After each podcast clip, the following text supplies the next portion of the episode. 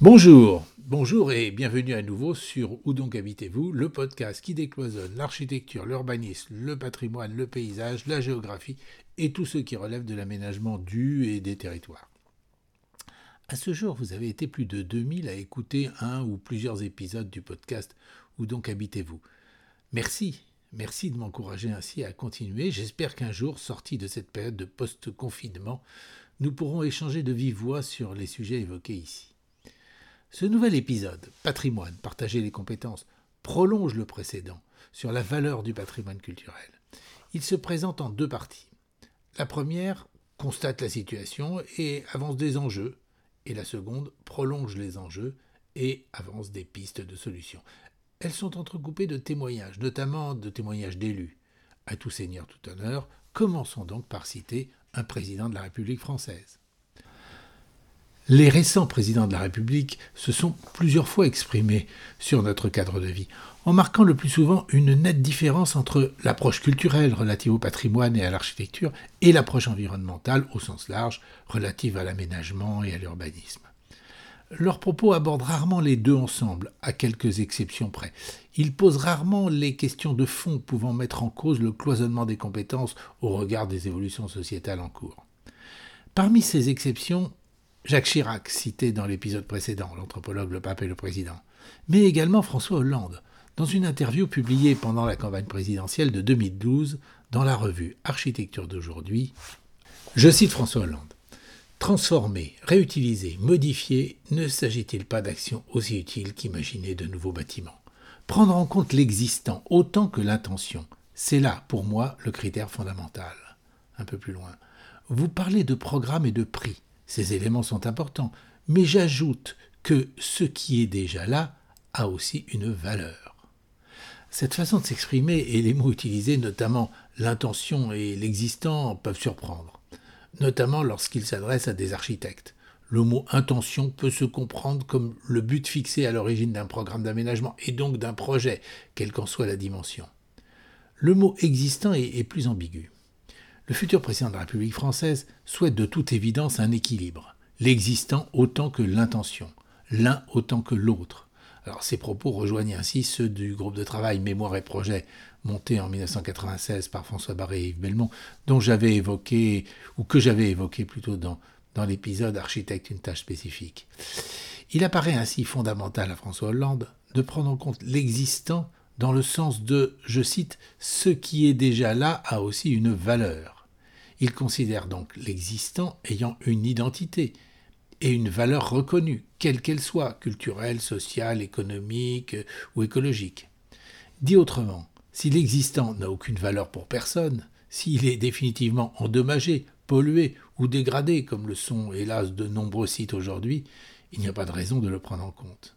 Par contre, s'il a une valeur, que ce soit pour la société ou pour les habitants, voire pour les visiteurs, il devient patrimoine au sens d'aujourd'hui, c'est-à-dire celui d'héritage pour une génération future, et doit donc être considéré à sa juste valeur. Mais alors, pourquoi le futur président n'a-t-il pas utilisé directement le mot patrimoine? Si ma mémoire est bonne, l'idée développée dans la citation aurait été avancée à François Hollande par une conseillère issue du milieu de l'urbanisme ou de l'environnement. Elle semble donc avoir soigneusement évité d'utiliser le mot patrimoine, beaucoup trop connoté, qu'aurait bien entendu utilisé un conseiller à la culture. On retrouve ce cloisonnement par les mots dans la très grande majorité des articles, rapports et, autres textes rédigés par ou, ou, pour le ministère en charge de l'aménagement et de l'urbanisme d'une part, et par et pour le ministère en charge de la culture et du patrimoine d'autre part. Les exemples sont très nombreux. On peut, encore très récemment, on peut lire dans un article du 29 juillet 2020 du ministère de la Transition écologique qui annonce le Grand Prix de l'urbanisme décerné à Jacqueline Hosty. Je vous renvoie au site euh, www.écologique-solidaire.gouv.fr. Grand Prix de l'urbanisme, etc. Je cite. Elle conçoit aujourd'hui des morceaux de ville en s'inscrivant dans une géographie et l'urbanisme existant. Encore une fois, dans cet article, les mots culture, patrimoine, architecture sont soigneusement évités. Chaque milieu, devrais-je dire chaque clan, a son vocabulaire propre. On évite ainsi de se mélanger, de mélanger les genres, de marcher sur les plates-bandes de l'autre. On évite ainsi les querelles de clocher. Je ne ferai pas de commentaires, mais reviendrai un peu plus tard sur ces mots qui cloisonnent à propos du Grenelle de l'environnement. Excusez cette explication de texte un peu longue, mais sur laquelle il me semblait utile de s'apesantir en introduction pour les deux raisons suivantes. Tout d'abord, elle illustre le contexte politique actuel, qui tend encore aujourd'hui à dissocier, en l'occurrence ici par le choix des mots, l'approche environnementale de l'approche culturelle. Ces citations révèlent un, un problème grave qu'il faut poser et reposer clairement. Il introduit ensuite la première partie de cet épisode, portant sur l'évolution considérable du concept de patrimoine. Centré dès la fin du XVIIIe siècle sur le monument, qu'il soit historique ou naturel, le concept de patrimoine tend aujourd'hui à s'élargir à tout existant ayant une valeur, existant, valeur, et rejoint ainsi ceux d'héritage pour les générations futures, cher à tous ceux qui se soucient d'environnement. Un peu d'histoire donc, pour permettre de mieux comprendre comment nous en sommes arrivés là, et quelles orientations prendre aujourd'hui au regard des nombreuses petites expériences locales qui se développent dans les territoires. Un peu d'histoire donc pour mémoire. Le concept de patrimoine commun de la nation, issu de la confiscation des biens nationaux à la Révolution française, a fondé notre système de protection du patrimoine. En construction tout au long du XIXe siècle, notamment sous la pression des romantiques comme Prosper Mérimée, bien entendu, mais aussi Jules Michelet, Alfred de Musset, Stendhal, Balzac et principalement Victor Hugo. Victor Hugo, qui écrivit dès 1837 Je cite Il faut arrêter le marteau qui mutile le pays, une loi suffirait qu'on la fasse. 1837. Notez la mesure du temps nécessaire au changement. Il a fallu 50 ans pour que cette loi, tant espérée par Victor Hugo, soit enfin publiée après sa mort.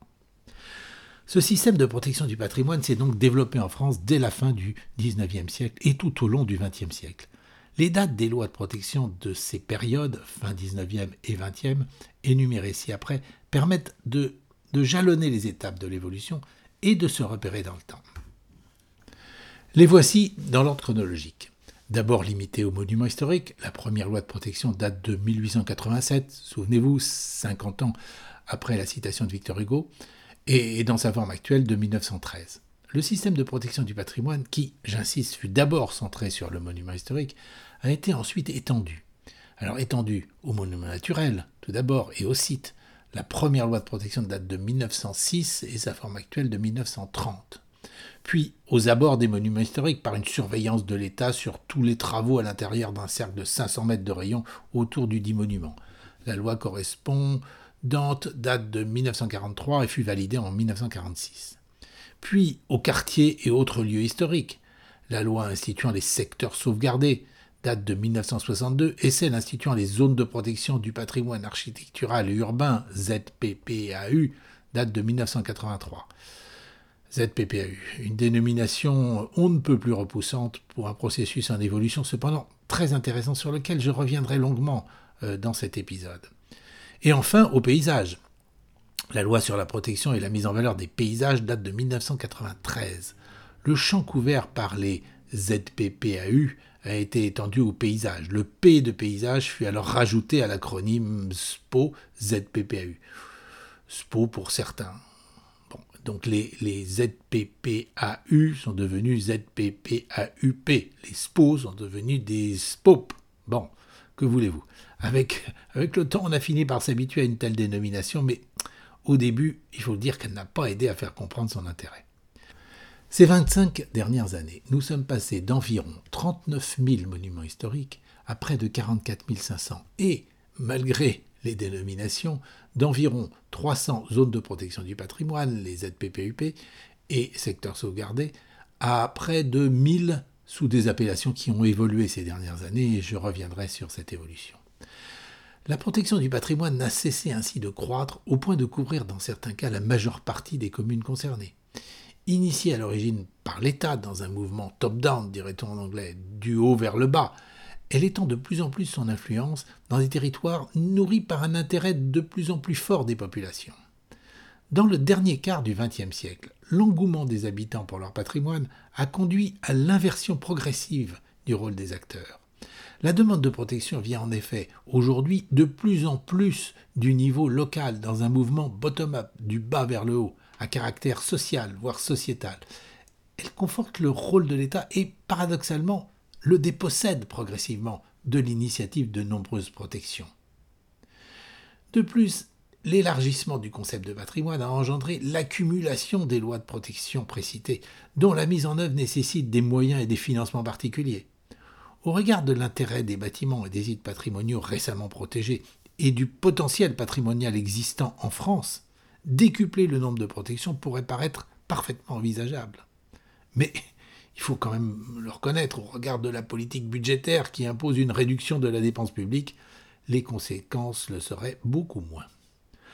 Enfin, rappelons, passé un certain niveau, que penser d'une société qui se protège contre ses propres aménagements? Victime du succès du patrimoine, le système actuel de protection mis en place dès le XIXe siècle ne peut continuer à se développer ainsi. Mais, dans le contexte politique actuel, ne risque-t-on pas d'ouvrir la boîte de Pandore?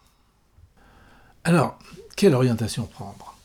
Je vais entrer ici dans une partie de l'épisode un peu plus technique et je vous prie de m'en excuser, mais il est difficile de faire autrement pour bien expliquer les choses. Revenons donc sur les ZPPAU, SPO, ZPPU précités. Que voulez-vous? Je m'y suis fait, d'autant que derrière cette dénomination barbare, le processus initié, comme je vous l'ai déjà dit, s'est avéré particulièrement intéressant. En 1982-1983, les lois de décentralisation de l'urbanisme ont encadré le transfert des pouvoirs décisionnaires en la matière et des compétences administratives de l'État vers les collectivités locales. Une question s'est rapidement euh, imposée quelle évolution ce transfert de l'urbanisme devait-il avoir sur la répartition des compétences en matière de patrimoine, qu'il soit architectural ou urbain? La question fut longuement et vertement débattue. Il est ressorti de ces débats parfois très houleux l'idée d'engager un processus nouveau de protection du patrimoine, permettant un premier partage de compétences entre l'État et les collectivités locales, en l'occurrence les maires, sans pour autant ouvrir la boîte de Pandore. La loi 83.8, vous pouvez aller regarder sur euh, Internet, du 7 janvier 83, a donc institué les ZPPAU, offrant aux communes intéressées un outil de planification du patrimoine mis en œuvre par un processus partagé. Ces ZPPU, ces ZPPU ont été créés pour répondre à trois objectifs d'ordre juridique, mais aussi, et ça c'est important, de politique publique. Premièrement, donner aux communes l'opportunité de jouer un rôle actif dans la gestion et la mise en valeur de leur patrimoine aux côtés de l'État et permettre ainsi de développer un dialogue sur une base d'études locales précises. Deuxièmement, donner une dimension planificatrice à la protection du patrimoine. La ZPPAU était principalement constituée d'un plan de la commune faisant figurer les éléments du patrimoine architectural et urbain à protéger et d'un règlement. Et enfin, troisièmement, proposer une alternative à la logique systématisée de la protection des monuments historiques et de leurs abords par un cercle de 500 mètres de rayon. Euh, en effet, ce cercle ne couvre pas toujours l'impact réel du monument dans le paysage environnant. Des ZPPU pouvaient ainsi être instituées dans les quartiers et les sites à protéger et à mettre en valeur pour des motifs d'ordre historique, esthétique, voire culturel au sens large. Les dispositions de la zone de protection partagées avec les élus et les associations sont alors annexées au plan d'urbanisme, c'est-à-dire à, l'époque au plan d'occupation des sols, rebaptisé plan locaux d'urbanisme depuis la loi de 2000, dite loi solidarité et renouvellement urbain. Mais bien au-delà de la procédure que je viens rapidement de décrire, l'intérêt du sujet résidait ailleurs. Il résidait dans le processus pédagogique engagé sur le terrain dans le climat de confiance entre les élus les professionnels, les représentants de l'État et les associations locales, voire les habitants eux-mêmes. Le regretté Pierre-Laurent Frier, à l'époque professeur à l'université de Paris I, Panthéon-Sorbonne, concluait ainsi dès 1990 le colloque national qu'il avait organisé sur les ZPPU à Angers. Et cette citation m'a toujours marqué, je crois qu'elle est très importante. Je crois, disait-il, et c'est peut-être curieux de la part d'un juriste, que plus que la procédure juridique, plus que son contenu, l'intérêt majeur des ZPPU, c'est une transformation de démarche, c'est une pédagogie. C'est absolument fondamental. Cela permet de faire en sorte que le patrimoine soit pris en charge par les élus et à travers les élus par la population. En écho à ces propos, le ministre de la Culture et, de la Communication, Frédéric Mitterrand, s'exprimait ainsi en septembre 2009, le jour de l'installation de la commission de réflexion euh, et de propositions relatives aux ZPPUP. Il est important de rappeler que le dispositif des ZPPUP repose sur un pacte fondateur original entre la commune l'État. L'engouement croissant de la population pour le patrimoine, la souplesse et la simplicité permises par les premiers textes de cadrage ont favorisé l'innovation, par un processus vivant d'adaptation à des situations locales parfois très très différentes. De nombreux groupes de travail chargés de piloter l'élaboration de l'étude, des études ont associé pour la première fois à la maîtrise d'œuvre, donc maîtrise d'œuvre, le ou là où les chargés d'études, et à la maîtrise d'ouvrage, classique, les élus et les représentants locaux de l'État, une maîtrise d'usage, constituée la plupart du temps par des habitants volontaires en milieu rural ou, des associations de quartier en milieu urbain. Je me souviens des émotions qui se dégageaient de certaines réunions de ces groupes de travail. Je me souviens de l'engagement, voire de l'enthousiasme engendré par la découverte ou la redécouverte pour certains habitants de l'histoire des lieux, matérialisée par un bâtiment, un aménagement, voire un vestige archéologique. Pour illustrer cet engouement, voici, non sans émotion, cinq témoignages qui m'ont fortement marqué. Dans le premier, le maire de Moëlan-sur-Mer, petite cité de Bretagne Sud, et ses adjoints étaient sur le point de découvrir le plan de la zone de protection du patrimoine proposé par l'architecte urbaniste, maître d'œuvre de l'étude. L'architecte avait affiché un grand plan de la commune qui couvrait presque tout un mur de la salle de réunion. Ce grand plan était ponctué à de très nombreuses taches de couleurs et, de plein de petits points éparses situant les lieux et les bâtiments répertoriés, notamment des hameaux riches de plusieurs chaumières ou anciennes chaumières et dotés de clôtures en pierre levée. Ce sont des, les grandes pierres posées verticalement faisant la hauteur de la clôture. En qualité d'architecte des bâtiments de France, chargé du suivi pour l'État, je craignais une réaction négative face au nombre et à l'ampleur des sites et bâtiments répertoriés. Il m'est donc tout de suite venu à l'idée de proposer la réduction du nombre de ces sites à protéger. J'en fis part au maire qui, découvrant ce plan ponctué de tous ces éléments du patrimoine, me rétorqua d'emblée. Mais vous n'y pensez pas, monsieur l'architecte des bâtiments de France. Ce sont les grandes beautés de la commune. J'en suis resté bouche bée. Le second témoignage porte sur euh, une autre petite cité un peu plus au nord de la première. Je me souviens d'un débat que nous avions eu dans le cadre de l'élaboration de l'étude de la ZPPUP. Il portait sur les bâtiments pouvant ou non avoir une valeur de patrimoine. Bien entendu, tous les membres du groupe de travail reconnurent la valeur de l'enclos paroissial, dominé par l'église et les maisons à pans de bois euh, et pierre du centre-bourg.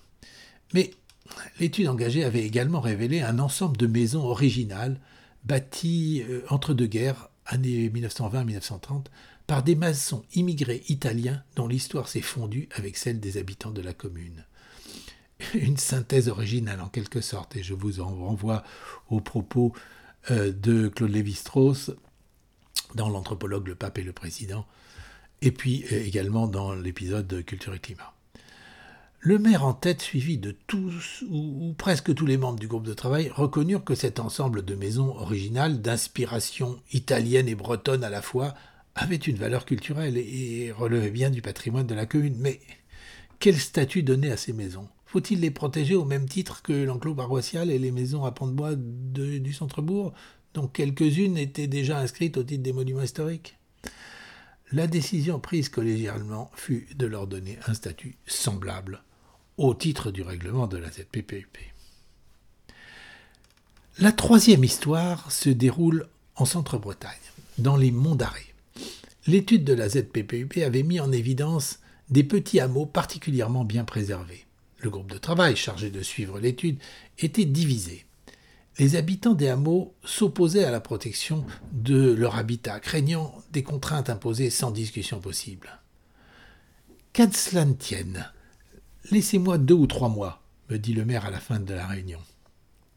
Cette réunion fut particulièrement houleuse. il a attendu quelques semaines que les choses se tassent, puis a pris son bâton de pèlerin pour aller voir les gens concernés, les uns après les autres. Il leur a parlé avec ses mots à lui, ceux d'un habitant de la commune. Je n'ai jamais su précisément ce qui s'est dit, mais trois ou quatre mois plus tard, le maire convoquait le groupe de travail pour annoncer devant les personnes concernées que tout était rentré dans l'ordre et que nous pouvions continuer l'étude en incluant les hameaux considérés. Le quatrième et le cinquième témoignage sont relatés sous la forme de deux citations. Deux bourgs du Nord Finistère, Plourin-les-Morlaix et Plougonvin, sont allés jusqu'à engager pleinement les habitants dans la démarche. Voici des extraits des propos des deux maires avec qui j'ai eu la chance, mais aussi l'honneur de travailler. Ces témoignages sont extraits des actes du colloque sur les ZPPUP organisé à Carnac en octobre 1990 par l'UMIVEM, L'UMIVEM est une union de nombreuses associations bretonnes dont la présidente était à l'époque Marie-Claire Borde. C'était il y a tout juste 30 ans. Pierre Barbier, à l'époque maire de Plourin, s'était exprimé ainsi. La ZPPUP a été l'occasion pour les habitants de découvrir ou redécouvrir leur commune et leur patrimoine. Ça a été le cas de différentes personnes qui y ont travaillé. Ça a été mon cas personnel, a-t-il ajouté différentes personnes ont vu qu'il y avait des choses dont ils ne soupçonnaient pas la richesse. Et puis, à travers la formation, les expositions, ça a été le cas plus largement de la population tout entière. Nous avons tous redécouvert ce qui existait. À son tour, M. Le Cam, à l'époque maire de Plougonvin, s'était exprimé ainsi. Plougonvin est une des communes les plus étendues du département, avec pratiquement 7000 hectares nous avons voulu faire en sorte que la population soit directement concernée par l'opération. Dans le groupe de travail que nous avons mis en place figurent les élus communaux, bien entendu, diverses personnes au titre des administrations, des associations, etc. Mais nous avons voulu intégrer dans ce groupe de travail la population de Plougonvin. Et c'est comme ça que nous avons formé un groupe d'une quarantaine de personnes. C'est une commission extrêmement importante et c'était indispensable du fait de l'étendue de la commune. En effet, il a fallu passer dans tous les villages, voir tous les bâtiments de la commune.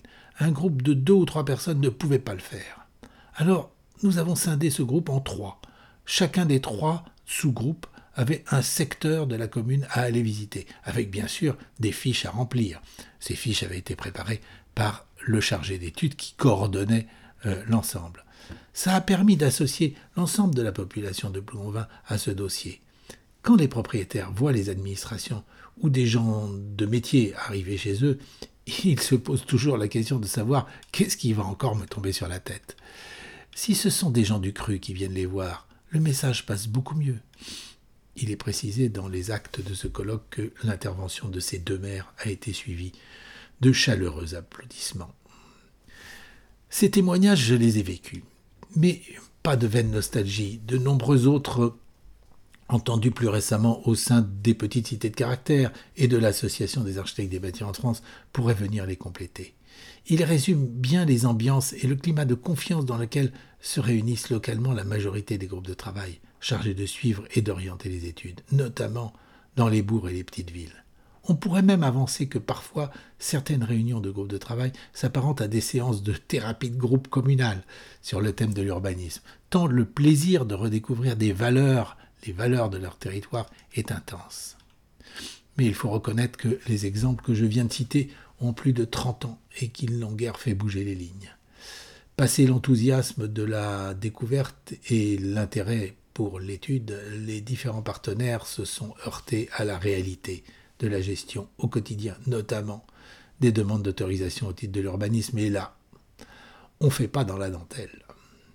L'intérêt culturel pour la valeur patrimoniale des lieux relève du récit et de l'histoire de la commune et se traduit difficilement par l'application stricte de normes et de règles, d'autant moins que celles-ci sont encadrées par des politiques nationales fortement marquées par l'opposition entre l'urbanisme et la protection du patrimoine évoqué précédemment. La procédure est claire, l'architecte des bâtiments de France est systématiquement euh, consulté et donne un avis sur la base du règlement établi, mais l'élargissement du champ patrimonial aux bâtiments et lieux d'intérêt local alourdit considérablement le travail de l'ABF, architecte des bâtiments de France, qui voit sa charge augmenter sans pour autant voir croître ses moyens. Il ou elle est donc de moins en moins disponible. Or, localement, les services communaux manquent cruellement de compétences et de formation pour relayer l'ABF, voire plus simplement pour raconter l'histoire qui expliquera la décision du maire. Voilà une réalité devant laquelle nous nous cachons les yeux et nous nous bouchons les oreilles au risque de le payer très cher à l'avenir. Les procédures, ou plutôt les processus, process en anglais, euh, engagés pour l'élaboration de la ZPPEP ont ouvert la voie d'une évolution qui, hélas, en ce début du XXIe siècle, se perd en circonvolution dans l'attente d'une prise de conscience du problème global au niveau national. Rappelez-vous ces propos précités du juriste Pierre-Laurent Frier. L'intérêt majeur des ZPPAU, c'est une transformation de démarche, c'est une pédagogie, disait-il. Voilà, la première partie de cet épisode, Patrimoine partager les compétences, se termine par ce rappel. Je vous engage maintenant à écouter dans la foulée la deuxième partie dans laquelle sont avancées des pistes solutions. Voilà, à bientôt donc et merci pour votre écoute.